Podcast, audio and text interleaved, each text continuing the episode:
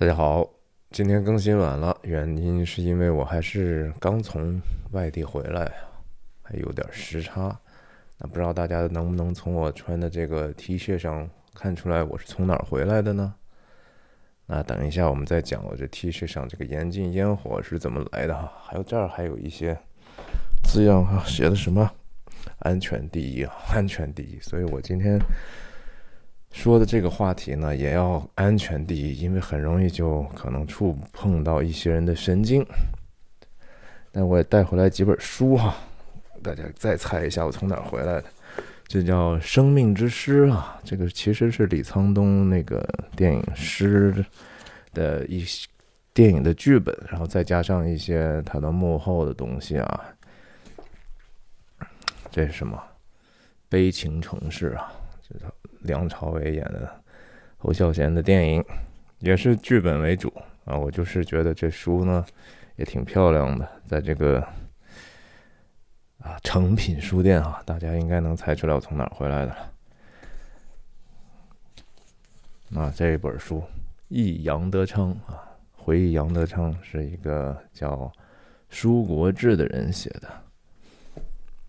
翻了几篇还没看完啊，最后一本书。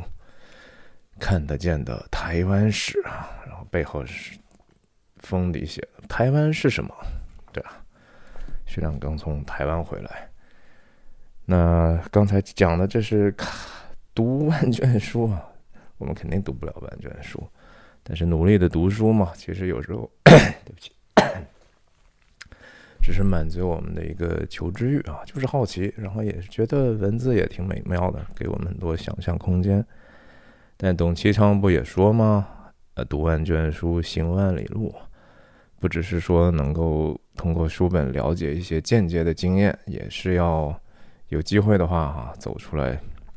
去看看这个世界。然后行万里路的时候，就第一手直观的，你看到的，无论是风景也好，还是风土人情也好，还有就是活生生的人也好，这些东西。确实能够完整我们对这个世界的认知。那也自我介绍一下，我叫徐亮，我人在美国加州旧金山湾区，和大家通过电影和文化的话题，探究人生的意义，探究我们这个世界和我们内心的真相。希望你喜欢和订阅我的频道。我分享的方式就是一镜到底，不剪辑。那特别是今天是完完全全，我上一期节目说实话都是。非常紧张的情况下，提前做好的哈，给大家按时星期四能够发出来，星期五能发出来。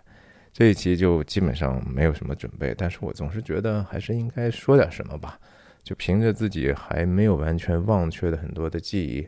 漫谈一下我的这个去过的台湾的一些地方，然后我的一些还记住的事情，未必是有什么系统啊，肯定是没有，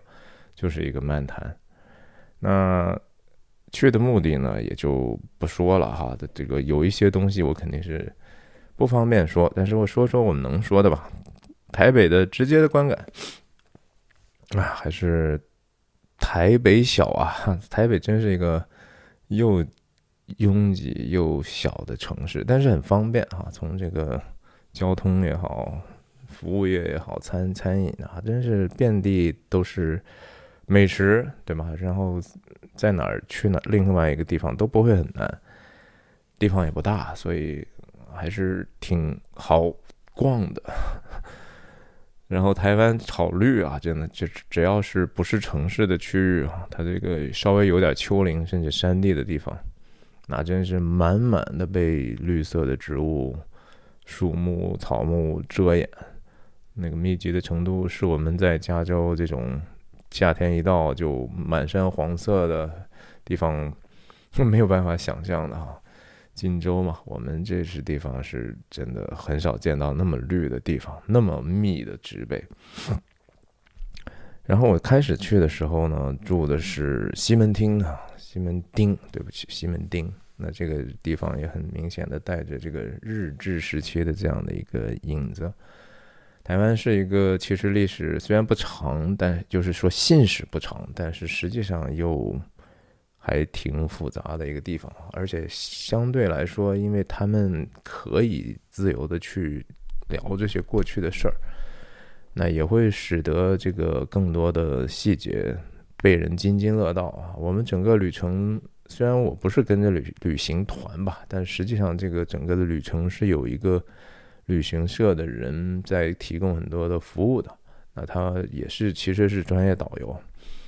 这个人啊讲的非常的好啊。他我们一路去无论哪里，他会给我们提供一些背景知识，让我们。格外的去珍惜和欣赏我们所将要看到或者刚刚已经看到的一些东西，就觉得味道非常的舒坦。然后我可能跟大家分享的也是很多东西道听途说，有可能很多就是这个导游先生告诉的。那毕竟这就是我的认知嘛，我我不并不是台湾的专家，更不是历史专家，对吧？这只是我的一个个人的游历。那西门町的时候，首先那是一个老城区哈，那个地方是以就叫万华区嘛，也就是大家知道有一部原来的电影还挺火的，是那个赵又廷和阮经天演的，叫《蒙嘎》或者是《蒙甲》，它其实是什么巴塞语当中其实是关就是一个船的意思，但那个地方为什么要叫？用这样的一个地方命名，它因为就是原来那个地方就离海海比较近的一个水道，我不知道是淡水，应该是淡水河，所以商贸比较发达。那地方曾经是在清朝的时候是台湾的三大港口之一哈，台湾三大港口当时是台南，然后。彰化，彰化外面那个叫什么地方？叫想想，鹿港。对，就是罗大佑还唱过一首歌叫《鹿港小镇》嘛，鹿港。然后剩下就是这个蒙甲，或者是蒙嘎，或者是后来就翻译成呃变在台北比较成熟之后，它就变成了一个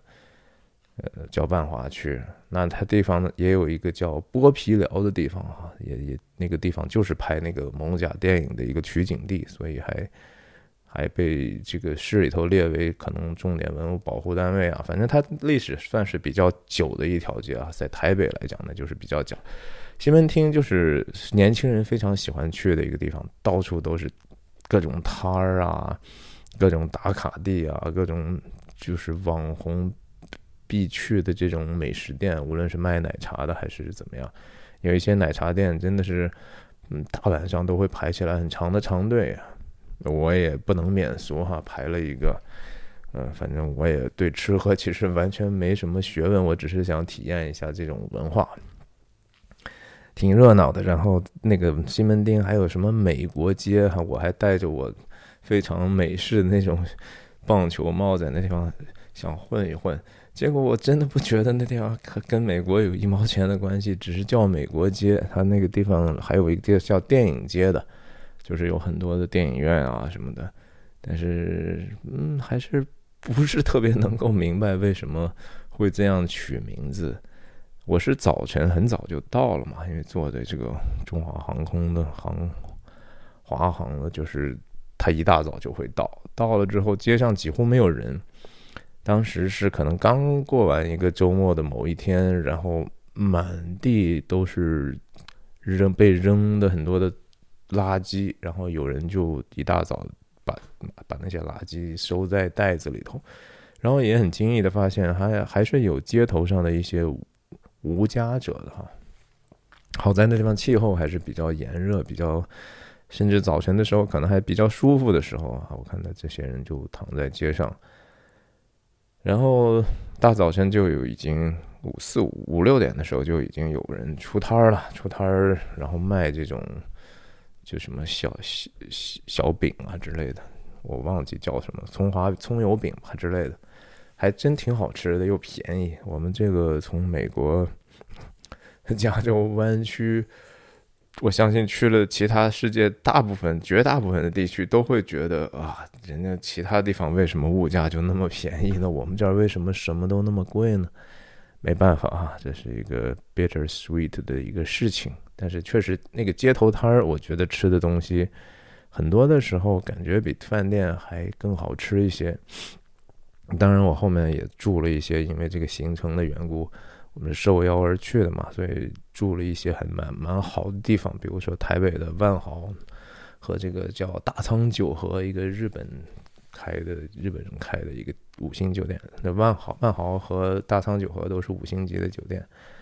都是早餐也很丰盛啊，特别是大仓久和的那个早餐有一些日本风味的东西，哎，确实非常好吃。然后这些酒店都是有直接顶楼的这种露天游泳池啊，在那样的一个台北的气候底下，早晨起来游泳还是非常非常舒服的。那我就还在想到，就是在台北，我也游玩过一些可能必然要去的地方哈。我首先是还是去了一趟所谓的中正纪念堂了，蒋介石的这个。陵墓吧，算是纪念纪念堂。那那个地方附近本身有个很大的叫自由广场的嘛，然后两边有音乐厅和戏剧厅啊，国家两厅还是叫国家两院，应该是两厅吧啊，反正走来走去的，就是没想到那地方的游客里头韩国人有那么多。后来我听人说呀，这个。台湾的旅游现在主要是靠韩国人在支撑，韩国人是游客来源第一第一大的，然后第二大的是日本。啊，在中正纪念堂里头，光那个带团的韩国导游，我就碰到不下二十个，那真的是乌泱乌泱一片一片的，大家都在说韩国话，一时都你就都觉得说这这这不是中正纪念堂吧？这是韩国的青瓦台吧？当然，那个中正纪念堂里头也有一些展览了，关于这个台湾的民主进程的这个人权的一些记录，比如说二二八事件了、美丽岛事件了啊，这些还是做的很用心的。我也仔细的看了一下，然后里头有一些熟悉的名字，甚至一些这些呃当事人他们的这些孩子哈，也也在我们加州这个附近有一些我也都认识啊，挺挺有意思的一个。一个参观，那我后来也去了这个士林官邸啊，也就是蒋介石和宋美龄当时其实是为了防止轰炸，他们住在那样的一个山洞里头的山，反正山附近的一个地方，他们的一个官邸。然后那个地方呃也不大，然后有一个呃有很大的花园了，现在就变成是一个更像是供游人去走走看看赏花。的地方，据说是每一年，如果他们有特别的花展的时候的话，那个地方会堵车堵得水泄不通。但是我去的时候还好吧，没有太多的人。然后我也进去看了看蒋介石和他和宋美龄的这些各种的房间啊，一些过去的这些东西。很不幸的，我在那个地方呢有一个叫什么慈云慈云亭的地方，我爬了一个小山。据说那个亭也是蒋介石自己要求做的嘛，结果在那个小山上就被蚊子小黑蚊啊，在几乎是一分钟之内，因为我在一分钟之内看到一条毛毛虫，我就蹲下来就拿手机拍，就在那一分钟内我被叮了二三十个包，然后哇非常非常严重可怕。后来在剩下的旅程当中，我我到处都永远都会喷那个驱蚊剂的。还还去了这个台北的忠烈祠啊，也是为为中华民国捐躯的这些历代历世的，不管什么样的战争里头死的人，然后陆海空三军的啊，这个，然后我就是去的时候很不幸没赶上人家这个宪兵换岗，据说那是一个非常值得看的一个景观啊，而且他换岗的是说。三军一队是轮着来的哈，有时候是空军，有时候陆军，有时候海军。那个呃，服装上就是可以看到，我去的时候刚好是空军的在换岗，没有换岗，就是在那儿值班儿啊，都是很帅的帅哥，笔挺笔挺的，然后一动不动的大太阳底下，这个真的好辛苦啊！在这个中正纪念堂里头也有这样的宪兵，然后人们就是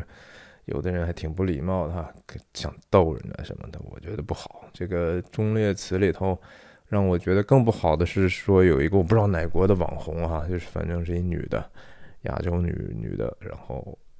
在那搔首弄姿，在那不知道直播还是干嘛呢？就是在最里层的那个忠烈祠里头，我觉得人家都写了，在这地方你你你如果戴帽的，你都应该脱帽啊，就是总总是一个比较严肃的一个地方啊，他在那儿不知道干嘛呢？哎，不理解现在的这些人。然后当然台北的这个现代那一面呢，可能和很多的世界上，特别是中国大陆地区的那那肯定很多城市已经是比这儿比台北肯定是更加的现代化了。然后你想台北曾经的那个幺零幺大厦，曾经是世界第一高的，但是后来。自从被这个迪拜的哈利法塔超过太多之后，后来又紧跟的被中国很多很多城市的高楼大厦都超过了哈，所以它现在已经排名第十还第十一了。然后其实台湾被超越的东西还多着呢哈。这个其实我我身上穿的这个高雄港，高雄港以前的这个仓库啊，以前那个叫什么太太仓库还是什么大仓库，我我。我实在想不起大大港仓，大港仓，大港仓里头，它现在都变成了这种文创的这种地方，所谓文化创意的产行业，有很多服务业，然后那地方也有一个叫台北什么流行音乐中心啊什么的。啊，所以高雄港那也曾经是世界三大港口之一哈，那后来现在已经排到第十，不知道十三还是十六了。就是中国的港口到后来一个什么天津港、上海港、宁波港、深圳港还是广州港，不不，反正特特别多，一下子就被超越到，它已经没什么事情可做了哈，甚至很多地方都真的没什么船了已经。所以改行了吧，就就得他他就得转型了嘛。然后还去了这个幺零幺，当然也去了那个楼顶啊。然后大大晚上的看了看夜景，确实不大的一个城市，也灯火也没有那么那么明亮和华丽了。嗯，然后也是韩国人挺多的那天晚上。非常意外，那个幺零幺底下倒是有一个公共车的一个景点啊，我走近一看是吉米，就是以前那个画那个漫画的，他们叫什么来？当时吉米那种叫插画还是叫什么绘本？对，绘本，picture books，绘本啊，其实就是漫画啊，嗯，然后吉米画那个叫月亮公车啊，在那里头呀，有人可以随随便便进那个，真的是一个。公车大小的地方里头有很多他作品的一些采样，还还挺有意思的吧。我大晚上去可能感觉更更有情调一些。然后也去了什么台北的小巨蛋哈，但确实是感觉你这个比办演唱会的地方，我一去了刚好什么徐怀钰啊，徐怀钰的演唱会，我说这个好好老的一个名字了。但是也确实没有太多的感觉，就是落伍了，对吧？它不是那么现代了，然后它同时不具有那样的一个历史的沉淀的东西，所以你就觉得它，呃，新不新，老不老的，好像也挺没啥意思的吧？那其实让我其实印象最深的台北的，等等一下讲这个台北故宫哈，最印象深刻的其实是各种民间宗教的这种。敬拜场场所就是各种庙啊、宫啊，哇塞，那个是我我知道台北、台湾的这种拜拜文化啊，他们是很喜欢去上香啊、求签的，但是我没有想到是这么火爆啊。然后我早晨有一次去了这个，也是在这个万华区的蒙甲附近的这个叫龙山寺啊。一大早晨啊，七点左右的时候，远远的我就听到了人们这个诵经的声音。嗯，大早晨那么早的时候，哇，就一群主要是以老年妇女为主的啊，这个香客还是信徒啊，他们大大部分就捧着一个这样的有大字的这种经书还是什么的，就哎呀，那个场面是着实是让我很。很 意外，然后也我也觉得很好看，我就观察了很久，我也拍了很多视频和照片，就今天我也没时间去整理，慢慢以后再有机会再分享吧。我也要这些东西也也说不定我会做成一些其他的节目哈，然后但只是不是在我个人频道里发，因为我还带着一些公务去的。总之就是那个香火非常的旺盛，然后人气非常的多。然后我我相信这地方也都蛮香火钱也收的挺好的，所以里面的装饰也非常的华丽，颜色也非常的绚丽，各种各样的各方神圣哈。当然，在台湾的这个主要的这个民间信仰是以妈祖应该是最大的哈，妈祖是最大的，因为妈祖是等于是传说中，而且时间很长了，有这样的一个护佑人们，特别是渔民哈，在海上航行的这种安全，甚至说打海战的时候，对吧？各种各样的传说啊，让让这个妈祖地位非常的重要，很多这个庙的这个主神，无论是说。我相信是什么慈幼宫啦，这些东西都是以妈祖为主神的，其他的那个都是妈祖身边还总是有千里眼、顺风耳啊，这也是我没想到，千里眼、顺风耳经常出放在非常重要的位置上，但是本身他们就长得就是鬼一样嘛，对吧？青面獠牙的，呃，然后。像什么儒释道这些，经常都是合一的啊。在台湾的这种信仰里头，基本上所有的宗宗教的庙啊，除了这种主流宗宗教啊，比如说真真正的，呃，我都不知道有没有真正的佛教，因为我我还看到一个，大家知道星云大师吧，对吧？星云大师自己都说过，说啊，我们觉得这个妈祖也好，关圣人也好，对吧？他们也都是呃。信佛的啊，他特别是提到妈祖，他说妈祖本身就是佛教徒，所以我们觉得在佛教寺院里头去供一个妈祖也未有不可。总之就是台湾的这个宗教呈现了一个非常宽容哈，然后就是好像大家都是一家人嘛，无论无儒释道呢，无论是天后孔圣人，都可以的，呃，只是说可能。很少，但是也不是没有，有一些地方甚至会供起来这个耶稣、摩西和亚伯拉罕啊，这是非常少的。但是就是更更多的，当然人家会觉得你们这些一神教的实在是太排斥性太强了哈，你们怎么就不宽容呢？你们就应该大家都是神嘛，对吧？何必强调你真我假，你是你你大我小？他们会排大小，但是因为总体来讲还是。还是，其实你也不能说那完全是中华文明，因为首先这个，你像比如说观世音，这本身也不是一个中中国大地上出来的东西，对吧？它还是一个梵文的一个来的东西嘛。但是就是只要说大家宽容，那就行，大家就都能够共生啊，非常共生的有趣。有时候就是你一个明显的。呃，妈祖庙，但是它旁边会接连的连着的建筑，它会建几个其他的庙啊，然后那个偶像之多啊，真的是我，比如说在这个著名的饶河观景夜市旁边有一个叫什么来着？好像就叫慈幼宫吧。哇塞，我大晚上去了，我真的把我震惊了哈！它是一个回形的这个结构，就是你你绕的话，它可以绕这个主建筑一周的。然后它第一前头有一个殿，然后后面有一个更大的殿，是五层啊，真的是五层，而且五层你都能上去，每一层都会有一个主主敬拜的一个神明，然后旁边都是满满的各种大小的牌位也好，还有雕像也好，然后每一层都还有人在拜，呃，非常印象深刻。然后你确实，你从一个建筑的艺术来讲，那些屋檐呐，有时候那些。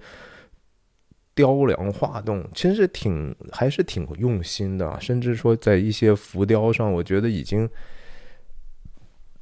那些匠人把很多的故事试图很生动的讲出来的这个意志，已经啊呼之欲出了。我也很很愿意去仔细看这些东西，嗯，这是让我印象非常非常深刻的。这个不只是在台北了，在这个。更我后面会提到的其他地方也会是是个这个样子的。那台北故宫当然是必然会去的哈，我也花了挺长时间去了一下，然后也试图想看到更多传说中那些宝贝哈，特别是我想看到什么富春山居图啦、清明上河图啊，但是都没看到，因为这些字画的这些东西。它都是轮番展出的，有时候这些特别好的这些展品也会交换出去，去世界各地啊。刚好我去的时候呢，我想看的那那些都都不在，几乎都不在。我只看到了一些，比如说，也不知道真的假的。我觉得台北故宫这方面写的比较好，他会写的就是船，比如说唐寅是吧？这个唐伯虎的那个画儿，他会写船是唐伯虎的画儿，然后传这是八大山人朱大的画字儿或者画儿。呃，它都不能确实，就是这个中国的古字画儿，就是大部分是有这样的一个问题。那当然，这个东西，这些东西，当都是在呃蒋介石等于说国民党撤到台湾的时候带走的哈。这些东西本来是在台北的，不是在在北京的紫禁城里头的嘛。特别是所谓的三希堂啊，这个就是存存的这些稀有的这些地方的这样的一个。故宫里头的皇家藏品，那大部分都被拿到台北去了。那当然，后面还有一个所谓的故宫南院的问题，等一下我有机会再说了。呃，我我看这些字画，当然看到蔡京的字，还是确实是以前好像在上海博物馆也见过，还是没有。反正这一次还是印象很深刻，就是蔡京的字非常的华丽哈。那个评语上，那个展馆是那个写的说明，就是说，呃，很很浮华啊，就是看起来还是大家对蔡蔡京是一个非常不屑的一个 历史评论。所以说，即使他字儿写的很好呢，也会说你这个一看就是这个人心就比较浮躁啊，比较奸奸孽的一个人啊，是不是呢？我们也不知道，但是我觉得还是挺好看的吧。可这些总体来讲就是。我们这个中华文明的这些宝贝啦，是以这个东西为主啊，就是我觉得比较缺乏故事和人。就是说，你看西方的这个，比如说雕塑也好，油画也好，它主要描述的对象是以人形的是很多的哈。比比如说，当然说在这个身体方面，那更是就差别大了。他们对这个身体的结构。肩架结构，甚至说本身的肤色、皮肤哈裸露的裸体，在这个不同光影下的这个表现，这个是我们的这个古文古文明比较少涉及到的。那大家还是更喜欢，就中华文明喜欢就是画一些，呃，也不没有什么太多解读空间的，或者是对啊，它就是比如说意境，对吧？啊，我山水，我寄情山水之间，我把人间的这些事儿呢。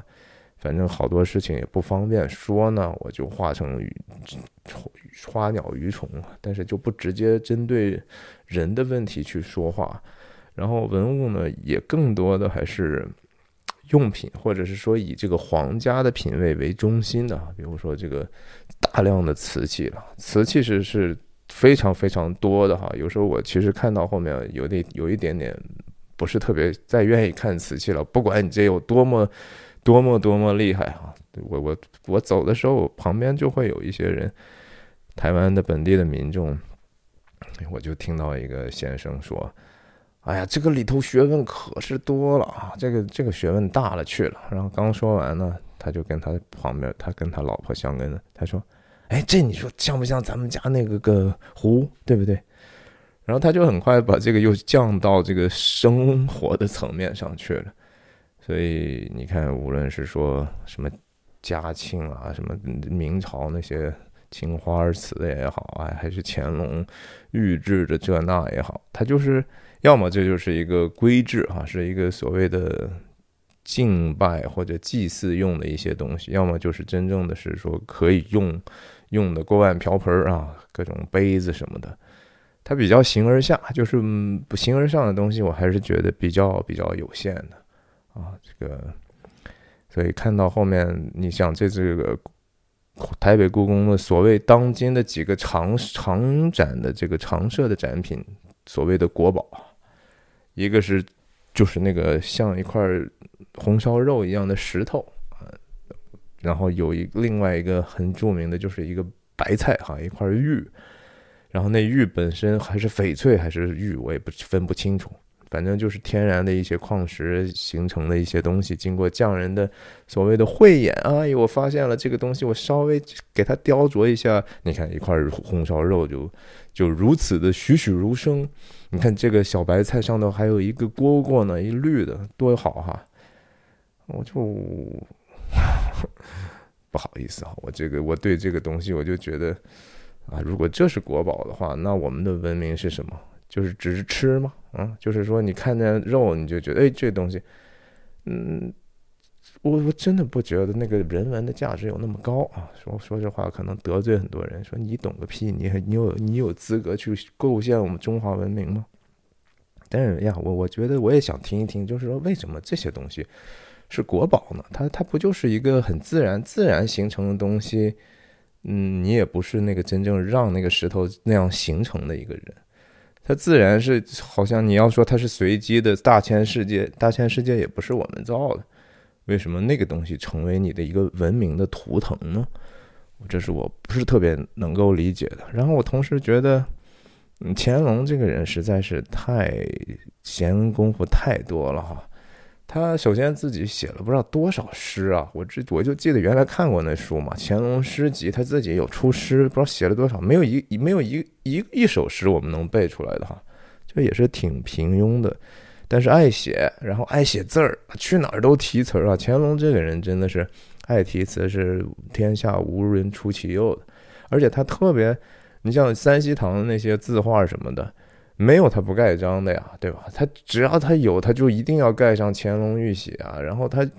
然后我还看到有一个是特别有名的画，我忘记是哪个，那上头连宣统都还盖了一个章。你心想，你溥仪一共也没在在位几年。你那么点儿大的一个小孩，你说你盖盖什么呀？这盖，然后那那些名画上都是被盖得满满的哈。就是说，哎，我这个到此一游，其实我感觉就是那意思呀。哎，你看老子曾经拥有过这个东西，呃，不不在乎天长地久，只要曾经拥有啊，什么毛病嘛？这是就是到处盖章。然后乾隆，你说从那个呃地底下挖出来是大编钟还是什么东西哈？还是一些古物，哎，他就非得说命令手下，哎，我这写了首诗，哎，你给我看那儿，你看那儿有一块地方，你给我把这刻在那上头吧。哎呦，我就觉得说这些人真是挺自恋的哈，自恋到一定程度了，特别是乾隆啊。好吧，吐槽了一下这个台北的这个故宫啊，其实我真的觉得还挺失望的，我真的特别失望，说实话，台北故宫太失望了。那除了台北之外，那也后来被安排的游历了一下嘉义啊，这个台算是台中、台南的地方了吧，在台快到不到台南，还在台中和台南之间比较靠近台南的这样的一个嘉义。嘉义首先有一个县，有一个市啊，在台湾这个行政区划也虽然地方不大吧，但是它这个还挺复杂，它是分了所谓的六个直辖市啊，什么台北、新北、桃园、台中、台南。呃，高雄，然后十三个县，然后还有三个市啊，三个市什么基隆市了，嘉义市、新竹市，反正就是说，把把那几个市都是从原来县里头的一块比较发达地方，他说，哎，我我们想把它升格一下，这样发展的可能有时候更容易一些吧。那嘉义就是其中的一个啊，它这个嘉义市和嘉义县就分开了。在嘉义的时候呢。这个导游就跟我们就是简单的介绍了一下这个林爽文事件啊，这个确实是很很很气气惊天动地的一个事件，也是所谓的明呃清朝的三大民变之一嘛。那只是说他也没成功嘛，没成功，这他就是成者王侯，败者贼了哈。再败他就是寇了，他就是一个所谓叛徒。但实际上你说他也是天地会的，其实就是说这个林爽文文是当时在。乾隆时期的时候，然后他当时台湾已经是在清朝的版图里了，然后台湾的这个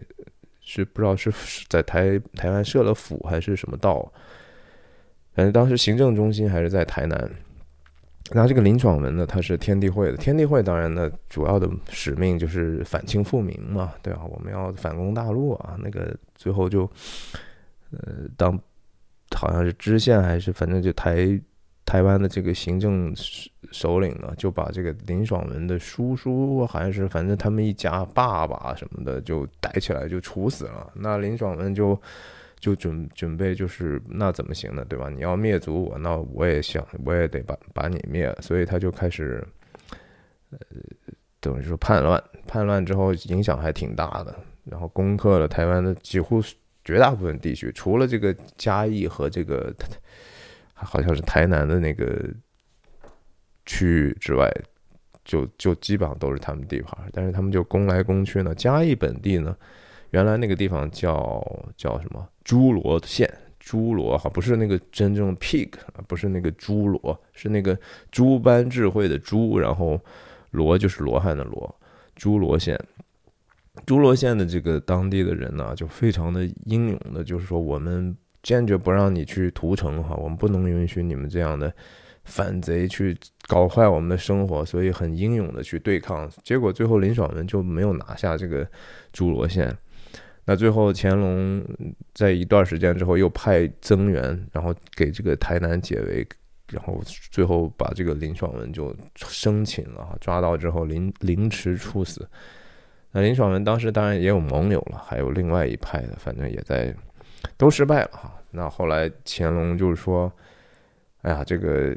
人民很英勇啊，要嘉奖这些义士啊，这些义举啊，所以就把这个。”诸罗县就改名叫嘉义县，一直一一直到今天啊，这个是从乾隆下来的。那当然，这个平定林爽文这个台台湾的这个叛乱事件呢，也是所谓乾隆的十大武功啊，十全十全老人嘛，他是十全武功之一嘛，就是他五十次军事军事行动都他他们官方都说成功了哈，有一些其实是。你也说不清他到底是胜没胜，其实胜了也是惨胜啊，那个代价是非常非常大的。你说白了，清朝的国运难道不是康雍乾之后就慢慢就不行了吗？其实乾隆这一辈子真是其实是留下了很多祸患的哈，他打的那些仗，什么大小和卓回变，然后这个准格尔之战的两次吧，好像这个四川什么阿坝地区的。那些土司哈也打两次，然后台湾这一次啦，什么去缅甸还是柬埔寨去打了一仗，其实都非常非常的难。很多的时候那个损兵折将啊，直接那个最高指挥官的那个整个领导层就全部死掉的，都都是有的。哎，但是就是为了他这样的一个荣耀吧，他个人的一个十全功夫啊，十全武功。哎呀，哇，那就这样了，那。在嘉义呢，我们去了就是所谓的故宫南院。那故宫其实原来没有什么南院，你想想，本来台北故宫那都是后建的，但是因为它是一个所谓的民主政治的体制哈，那大家有什么话就直接就开始不满就不满，说我们就不不能怎为什么台湾的事情都是你们北边的说了算呢？对吧？特别是台北最后。当这个蒋家去了之后啊，什么事情好像都是以台北为中心。那你们那儿什么都有，我们这儿能不能也给我们点东西呢？那后来慢慢的就，哎呀，那就说行吧，那你们也给你们弄一点文化的东西吧。故故宫，反正我们这个馆藏六十几万件东西呢，对吧？分一分也是可以的，也能够让人民能够更多的去欣赏这些古物。那这个就竞标啊，一开始的时候可能什么台南啦、高雄啊这些地方，台中啊都在竞标是吧？来我们这儿，来我们这儿。那最后这个嘉义胜出了，那在这儿弄了一个故宫南院。那这个也其实嗯花了挺多挺多钱哈。然后这玩意儿肯定是不能不可能盈利的了，对吧？现在肯定还是一个需要去政府不停补贴的地方。那故宫南院就。也还行吧，就是反正走马观花的看了一下，有很有一个专门是这个佛佛佛头啊这些雕像的这种展展览。嗯，这个从反正从嘉义从台北到嘉义呢是坐的也是他们的高铁嘛，我相信这个速度应该和国内差不多吧，都是每小时差不多三百公里左右，也确实还挺快的。嗯，比较有秩序啊，就是没有人在车上说话啊，没有人在说车上打手机，没有人在车上把这个手机声音打得很大声啊，这是比较还比较好的一点吧。也许是我没赶上，也许也有低素质低的，我我那趟还行。然后去了，后来就去了台南啊，去了台南之后呢，台南其实是台湾这个历史最悠久的古都了。那它原它有一个叫安平区的，其实就是就是就是郑成功啊，国姓爷啊。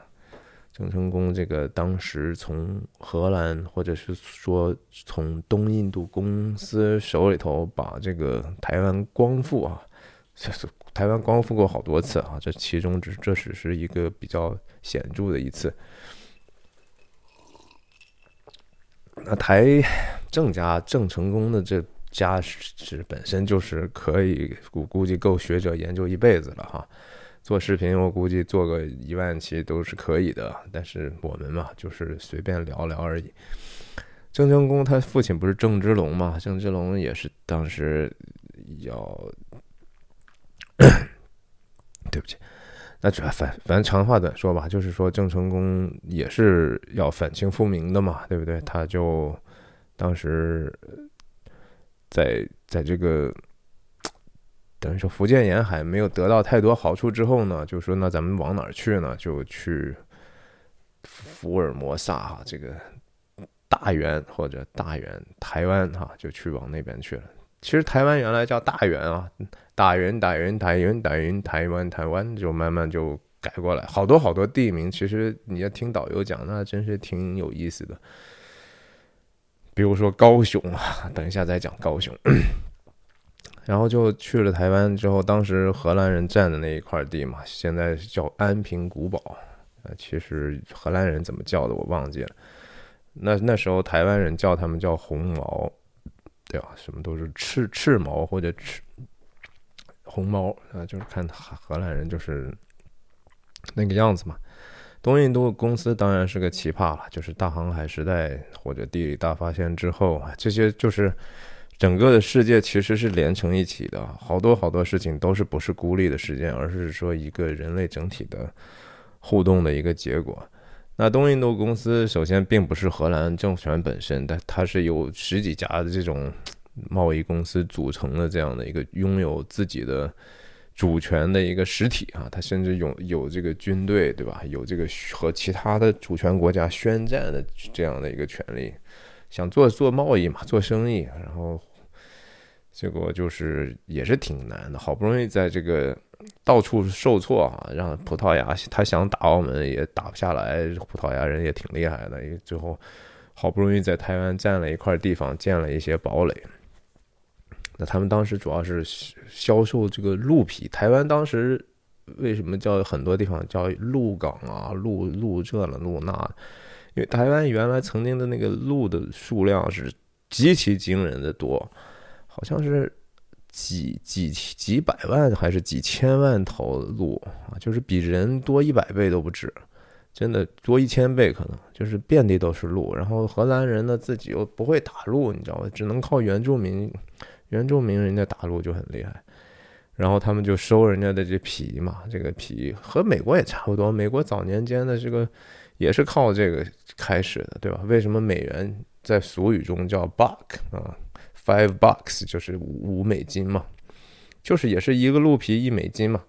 荷兰人就拿的这个鹿皮呢，反正一会儿去日本去换点这，然后去中国换点那，然后再去搞到欧洲去，对吧？经过印度再搞点别的，反正就是大家玩过那个大航海时代游戏的话，那就是就是那么回事儿，就是看什么东西赚钱，人们需要什么，怎么投机，怎么怎么弄就行了，能赚很多钱的，因为那个他们有海上的这样的一个垄断的能力，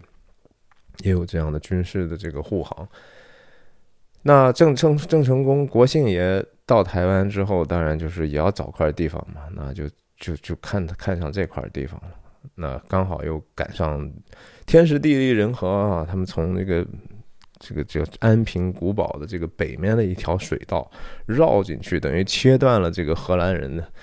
东印度公司这帮人的这个后勤的路，然后围困围困，结果打了九个月还是打不下来。最后其实是其实是大家通过了一个谈判，就是说。哎，算了，我我们不打了哈。你呢，就想带什么走就带什么走，然后咱们把这事儿说清了，你把这块地方还给我啊，我咱不打了。荷兰人后来想想也，不打就不打。可是这个在历史上，当然就是这是以郑成功的所谓的胜利为主要的谱写的方法。但实际上这个事儿呢，呃，当时这个两边最后。和解之后呢，还专门弄了十个石碑哈，写这个事儿，就要把这事儿记下来嘛。这当时怎么怎么回事，怎么怎么回事？结果这石碑刻完呢，在放船上放的哈，就其中有一一个碑就就因为风浪来就掉到水里头去了。好，好像这个是在不对不对，这个我说差了，这个可能那十个碑是关于林爽文事件的这十个碑，反正就是说弄完之后就想把十个都弄到台南去，但是台南就掉了一个在嘉义，结果那十个现在有九个在台南，有一个呢后来慢慢就被嘉义的人就打渔民就打起来了。打起来之后，当然就台南就说：“哎，放过来呗，对吧？这这十个是应该在一起的。”那嘉义人民心想：“狗屁，我凭什么给你啊，对吧？”哎，人家就把那另一个留在嘉义了。哎，所以就是那个九个碑嘛，这个底下叫什么“碧玺”是吧？“碧玺”就是那龟一样那驮着的，大部分都是在台南的。那台南附近其实。你想，这个被荷兰人控制那么长时间，其实有很多的这种原住民啊，他们是和等于说荷兰人也有过这样的，你不管是说正式还是非正式的这种通婚，对吧？他们也也混居在一起，就生下了一些后代。这些后代大部分的后来就是居住在阿里山附近啊。所以大家还记得我们小时候有一首歌啊，其实那首歌也挺有故事的啊。它是一九四九年的时候由张彻导演导演的一部电影的主题歌，那个电影的名字叫《阿里山风云》哈，《阿里山风云》那首歌唱的怎么唱的？就是高山青，绿水绿水长，哎，不是高山青，涧水蓝，阿里山的姑娘美如水啊，阿里山的。阿里山的小伙壮如山，是吧？大概是这个意思。那里头为什么是阿阿里山的姑娘美如水啊？他其实也是因为就是他们是荷兰混血啊，就是那个导游跟我说的，就是他确实个子也高，然后皮肤白皙，然后眼睛呃非常的美丽，他是不不太像是原来的那个台湾原住民那个样子，跟跟这个中华的这些我们的这些人种又不不一样。所以有这样的一个首，有这样的一个传说啊。那个，包括这首歌，为什么后来我在想，为什么我们都会唱呢？我一去，我他们听他们唱这个，我就知道，他们也觉得很纳闷，说你们怎么知道这首歌？这首歌是在大陆为什么那么有名？是因为一九八四年，也就是差不多四十年前的春晚上啊，由奚秀兰 曾经唱过。当时多多少少要唱的也是表达这种我们是。呃，一体的嘛，对吧？都是同胞这样的一个信息，所以时代的烙印吧。那时候是家喻户晓的一首歌。后来这个这个台南还有一个地方，我们也去了，叫台江国家公园哈。台湾好像是有九个还是几个国家公园，可能还都挺值得去的。可能阳明山哈，台北的阳明山富人区，据说。台湾的上市公司的这些创始人，呃，全部都在那儿有房子啊。台湾台北的那个房房价也挺夸张的，和和上海差不多。那阳明山那些豪宅就可能更夸张了。他们甚至有一些地方就是说非常非常贵哈，这种地方非常非常贵。然后这种价格呢，也是他们人为的，就是规定起来就这么贵。然后他是一个非常小的圈子的人才才去买这个地方的，然后人家这小圈子的人也不希望有任何圈子外头的人过来买，就是你有钱也没用，老子不卖。然后谁谁家说，哎呀，我我们需要钱要周转一下，这个房子我们要卖了哈，你们，然后人家内部就会开会，就说啊，这个我们看看谁家买了吧哈，反正就是不卖给外人，那就这么个小圈子的事儿。那在这个台江国家公园。啊，据说泰鲁阁国家公园也很好，我这次没机会去。那台江国家公园是一个几乎是有一些看起来像亚马逊雨林的这种状态哈，它是一个其实是拉贡就是一个海的内海。嗯，我不知道那个叫叫什么东西，可能就叫内海吧。但是它当地有有有几个这个地名很有意思啊，什么昆昆深啊，比如说它叫二一昆深、二昆深、三昆深，好像一直到什么七昆深。鲲就是那个鱼字旁过来一个昆仑山的昆哈，在这个老子、庄子的这些书里头都有记载过一种，其实是大鱼嘛。海中的大鱼叫鲲嘛。然后这个身呢是鱼字旁过来一个身体的身，这个我我在打字我自己打字我都打不出来的一个字啊，可能已经失传了，只在这儿能用，就是大鱼的身体其实。然后怎么怎么为什么叫这个名字呢？是因为那个地方呢有这个入海的一些河，然后它它这个斜着这个高山上的这些泥沙下来之后呢，就和这个海水交际之后，就形成了这样的一个蜿蜒的和鱼的身体一样的那种。是浅海浅海的这种区域，从远处看就感觉像是一条鱼在那卧着的身体，所以叫，而且形成很多个，所以叫一一鲲身、二鲲身、三鲲身。这我们去的就是坐了一个这样的船呢，在这样的一个水道里头看啊，然后有很多很多的水鸟、猛禽。然后也有很多很多人在那钓鱼，我看他们钓不起来什么呀？这个就说明亚洲的这个鱼钓鱼还是真的挺困难的，竞争太激烈，人口确实密度高，然后鱼不够钓啊。你要在在美国，真的是随随便便钓，你首先也没见过那么多渔民在一起，大家也很不习惯说那么多人挨挨着在一起钓鱼，这是不可能的事儿，对吧？看见远远的有了就不过去了嘛。这就是人口密度导致的。我看也没什么人钓起来鱼，然后他们也给领我们去那种他们自己下的那种什么什么网，我不知道那个东西术语叫什么。呃，然后捞起来也也是只有一个螃蟹、两个螃蟹那么点儿大的小螃蟹呀。但是整个的那个解说也是很有意思。那个，哇塞，那个女也是算也是个大妈了，年纪也挺挺大的，然后。可逗了啊！说话就和 脱口秀一样，太有意思了，挺厉害的。我这个印象很深。然后台南我们也经过市区里头看了看啊，坐的那个 Uber 上啊，台湾的 Uber 也很有意思啊，很多人都开的，其实在亚洲就算很好的车了，很好的车，车里干干净净的，你感觉人家也是挺有钱的，对吧？穿的特别好，然后西装革履的，经常，然后谈吐也非常的儒雅。结果人家是开 Uber 的，我估计就是说早就财富自由了哈，天天没事儿干，就是过来跟客人聊聊天啊，给给当个免费导游，可能人家也觉得挺过瘾的，对啊，在台北我也遇到过，那真的是特斯拉呀，就直接在台北特斯拉也不便宜呢啊，坐特特斯拉，我一来我说，哎呦，我说很幸运哈，能能叫到一辆特斯拉。结果人家说啊，我也很幸运能接到贵宾啊，特别会说话。他们那个服务业的这个专业水平真是高，而且你感觉他们还真的是用心在服务啊，微笑服务就不用说，那就底线，在人家来讲就是啊贵，他们特别喜欢说一个贵宾啊，就是他都不是说您，就是直接说贵宾怎么怎么样，怎么怎么样，我还有点点不太习惯，哎，但是真的是厉害，然后是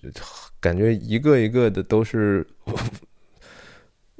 就什么富藏五书哈，就是什么都懂，然后给我们讲。你看台南啊，这个是什么日据时时时期，然后他们谁谁谁建筑师，然后他的这个图纸在什么什么三个地方都是这样的一个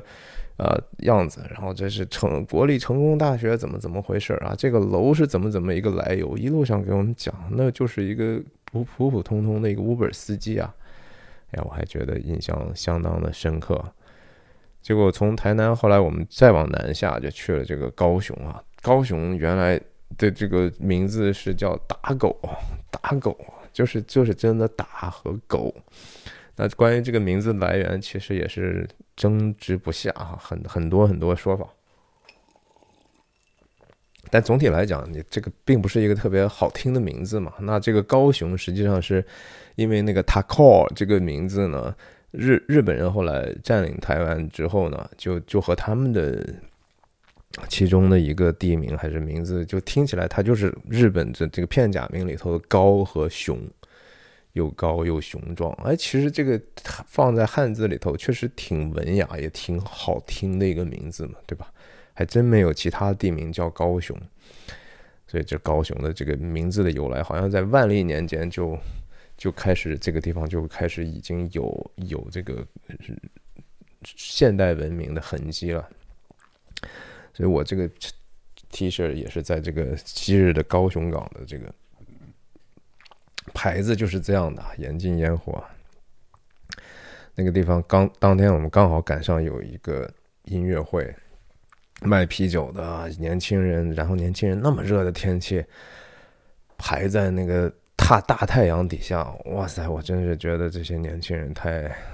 太执着了。我我在那站大概一分钟，我就受不了了，我真的受不了。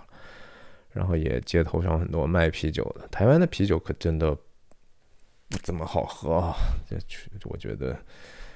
跟美国的比都还是很差，还差差很多，更不要说可能跟德国啊，反正就是差强人意，差强人意吧。然后我还走着走着，然后走过一段那个五金街啊，那个地方原来就叫五金街。我看那个历史呢，就是原来高雄港主要是靠这个，有一段时间是世界最大的拆船中心啊，就是那全世界的那不要的船呢。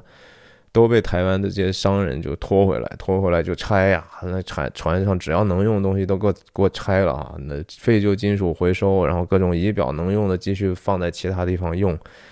啊，这是个当时台台呃高雄的重大的一个生意啊，全球的拆船中心。好像我们这儿还有还有人，他们就是这个拆船船拆船王哈，不是我船王，拆船王的这个后代啊。挺有意思，挺有意思。然后在高雄呢，我们吃就被啊台首先吃论到吃哈，台湾真的是呃没得说，又便宜又好吃啊。街上那些小吃种类极其繁多，然后其实吃也是一个非常非常重要的文化啊，里头能够表达很多很多不同的东西。很多其实如今的美食呢，都是因为原来这个其实生活条件还是比较艰难的时候，人们通过劳动人民通过自己的智慧哈，希望能够让自己过得稍微容易一点，发明出来。比如说这个肉燥饭，或者是那叫什么卤肉饭，这是两个概念哈，是有微小差别的。但是其实当时出来是为什么要用那样碎碎的肉盖在米饭上？是因为很多的这种其实不太好的肉，你扔了又可惜，然后老百姓就觉得舍不得，因为它便宜，就想办法怎么做能把这个原来那个不太好的味道给它遮起来哈，而且看起来还是可口的，就发明了这样的一些做法。然后你像这个在。台南，台南是真正的美食中心，连台湾人自己、台北人都自己都说说啊，你要是说吃的话，我们和台南是没办法比的。高雄人也会说说啊，要说吃的的话，还是台南比较好啊。我这这是就是大家对台南的那种美食是如敬仰之情，如滔滔江水绵延不绝呀。我们在台台南当然吃的很好了，然后在高雄呢有。带我们去吃那个叫客家客家的风味的这个饭，客家风味。所谓什么叫客家？首先说说，这就涉及到其实人的这个身份认同的问题了啊。你要仔细看呢，要大的方向来说，首先台湾有所谓的原住民，原住民本身就各种各样的族了，很多的这种族他们是死对头，他们是可能从来见了面就互相。杀戮的也是，就和美国的印第安人啊，他们的部落之间就是就是杀嘛，那那没抢地盘啊，抢地盘，人是如此的在意自己活动的领域，侧卧之榻岂容他人安睡哈，在大家没有一个共同文明的基础下，那当然就是打打杀杀了，天天打呀，嗯，然后有这些原住民的各种的人，那后来就有了所谓的所谓的叫什么本省人，本省人是什么意思呢？其实就是原来的这个。明朝之后，所谓的漳州府和泉州府，然后甚至福州府啊，这些他们就有一些人就去了嘛，甚至在再往前之前就已经往东渡去了，当当当海盗的，对吧？打鱼的都都都有可能。那漳州和泉州，首先这就是两大势力，他们互相之间是完全水火不容的，那就是见了就往死里打。对吧？你你轻易你不要越雷池一步啊，否则我一定要你命的。所以漳州和泉州的本身就经常发生械斗啊，那真是械斗，就是要把你赶跑了，这个地方打到你不敢来为止。那其实漳州、泉州他们内部还有继续分化的情况啊。你像比如说刚才提到的这个蒙甲、蒙嘎这个地方，就曾经是我记得是漳州的。三大势力啊，不三三个不同的县可能来的人，他们就是互相其实是不打交道的，那都是视为水火的，所以他们各自拜各自的一些偶像和神，比如说啊，一一个就是主要是拜他们妈祖，另外一个可能就拜拜另外一个，啊，最后就是说还是在每一次械斗之前呢，其实出发点都是这样的一个民间敬拜的地方，比如说就是从这个这个这个什么龙寺啊，刚才讲到这个台北那个叫谁，想不起来了，反正就是从那儿出发要去去去把对方打走的啊，这个。相当相当有意思。那提到这个，是我刚才讲到说，这是叫本省人啊。这些本省人就是说所谓的闽南的这些族裔的，所以他们有台语啊，台语就是闽南语嘛。但是其实闽南内部打打成一一一片啊，其实他们是互相之间是有相当深的过节的。其实很多民间的这种宗派宗祠的这种东西，也能够反映昔日的这样的一个。互相打斗的历史，只是现在好多了嘛，对吧？哎，你说有没有间隙呢？还是有。然后这是本省人，然后本省人之后呢，就又又有了所谓的客家人的概念。客家人呢，就是说，只要不是说你是漳州、泉州的，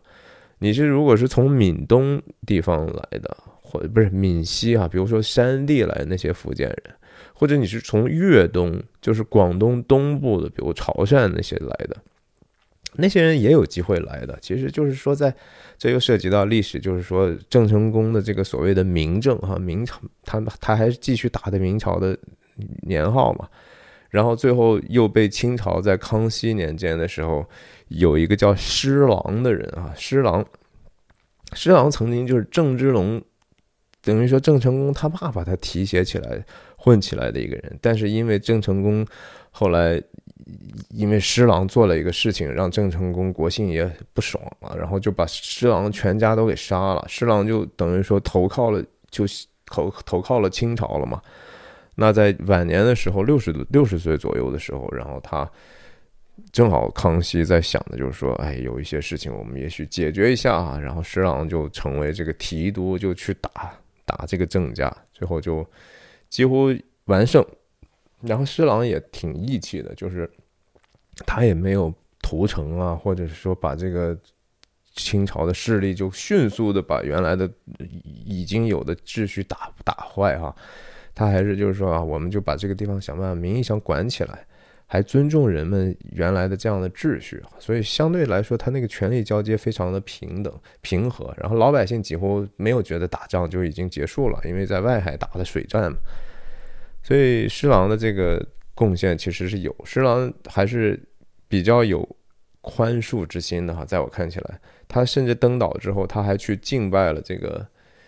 应该是郑成功的儿子的一个墓，就是墓还是说就是反正郑家的一个祖祠堂吧。然后他去了，他还跪，他他就虽然说你你们把我家的都杀了，但是他跪在地上的时候，反正敬拜的意思是说。哎呀，反正你们家也曾经提拔过我啊，对我是有恩的。然后，然后我们也曾经一起，其实是反清复明的。但是后来呢，我们又各为其主，我也有我的家仇国恨啊，各种各样的很复杂的。但是我们就算了吧，哈，这个事情，反正恩怨就是一笔勾销吧，大概。然后据说听者哈都是无不动容啊，都是觉得说，哎呀，这个说的是真话啊。我们这些事情其实挺复杂的，不是那么简单的，就说啊杀到底就好了吗？啊，你现在如今你施琅反攻台湾，你是不是就把这地方全给毁掉才能解恨呢？哎，这这方面他还是做了一个正确的选择。那说白了就是说，施琅在在在康熙在把这个事情搞定之后呢，其实也就。让他去管，然后他管的时候，就是说，你像我刚才讲的这个外省人的概念，或者客家人、客家人的概念，还没到外省人，就是说从这个闽西或者是粤东来的呢，他就基本上限制，就是他也是要考虑到本地的这些人的势力和反对的意见，就是你们来不要带家眷啊，意思就是说其实不欢迎你们，所以这些你你这个官方这么说，民间可挡不住，对吧？人家还是有时候会这个。客家人就来来这儿去讨个生活，那来这儿讨生活，你本来本地的这个漳州、泉州的，一看就是本来我们互相打，一看又有来外人了，那咱们就联合起来打他们呗，对吧？所以这就成了这个台语的这帮人和这个客家人的这个又开始打，那客家客家人就也很很很惨了哈。一方面就是说平原上好的地方都已经被这个闽南人都占满了，那他们就往内陆跑吧。就是，但是你再跑得远点儿呢，又跑到这个原来原住民的这些骁勇善战的原住民那儿去吧，人家也会杀你。所以在这个平原和这个山地之间啊，找那种就是人不是很多的地方，没太没太多人愿意要的地方，找一块地方然后住下来。那他们他们要种田呢，就是说要走非常非常远的路啊。他们经常家和这个田园离得很远，可能要走一四五十个四五十分钟的这种山路才能开始工作。所以客家人呢，就是他们的早餐是非常非常丰盛的，这跟他们当时的这个历史有关系，因为他马上要干很长时间的活，要走很多的路，他一定要吃得饱饱的，然后并且路上要带很多这种碳水的这种干粮啊，这样不会说干活的时候饿嘛。那他们干的这么大的负重的这种。呃，负担很重的体力活呢，就要求他们有大量的盐和它大量的蛋白质，所以他们的饭呢就是比较咸，也比较油啊。所以客家人的饭就是这样的一个特点，就跟这些人文历史啊，包括人的这种经济活动、人的这种经济本性是有非常非常重要的关系。但客家人非常厉害的是说，他们。很注重教育，而且因为他们缺乏人力啊，所以他们有了女人之后，他们不会像这个原来的那些汉人，就是哎呀，我们家千金，所以赶快裹脚吧。裹脚是一个身份的象征哈，就是把脚裹成那种三寸金莲，这样他就不用所谓的干活了。那三寸金莲的这样的女人呢，就必须得有全时间去服务他的一个佣佣人嘛，对吧？佣佣人连上厕所什么的都得抱着去。原来刚刚裹脚的时候。所以客家人没有这样的豪华条件呢，他们的这个女人都是大脚的，也都干活，然后其实更健康嘛，对不对？然后所以台湾的那个时候，就是要娶娶媳妇儿就娶客家人，甚至这种说法可能延续了非常非常长的时间。那他们同时非常注重教育，在农忙的结束之后呢，全家一起学习啊，他就不是说说啊，这咱们就干活让小孩。找个老师给他们教就好了，他们全家一起学习，就是说我们也需要学习，大人也需要学习，我们也教小孩怎么学习。所以在这个台湾后来的这个教育系统里头，客家人是占了非常非常多的比重，他们的这个教育搞得非常的成功。那刚才讲的这是你想，这是原住民，然后本省人客家人，然后再有新的概念呢，就是外省人了，那就是说，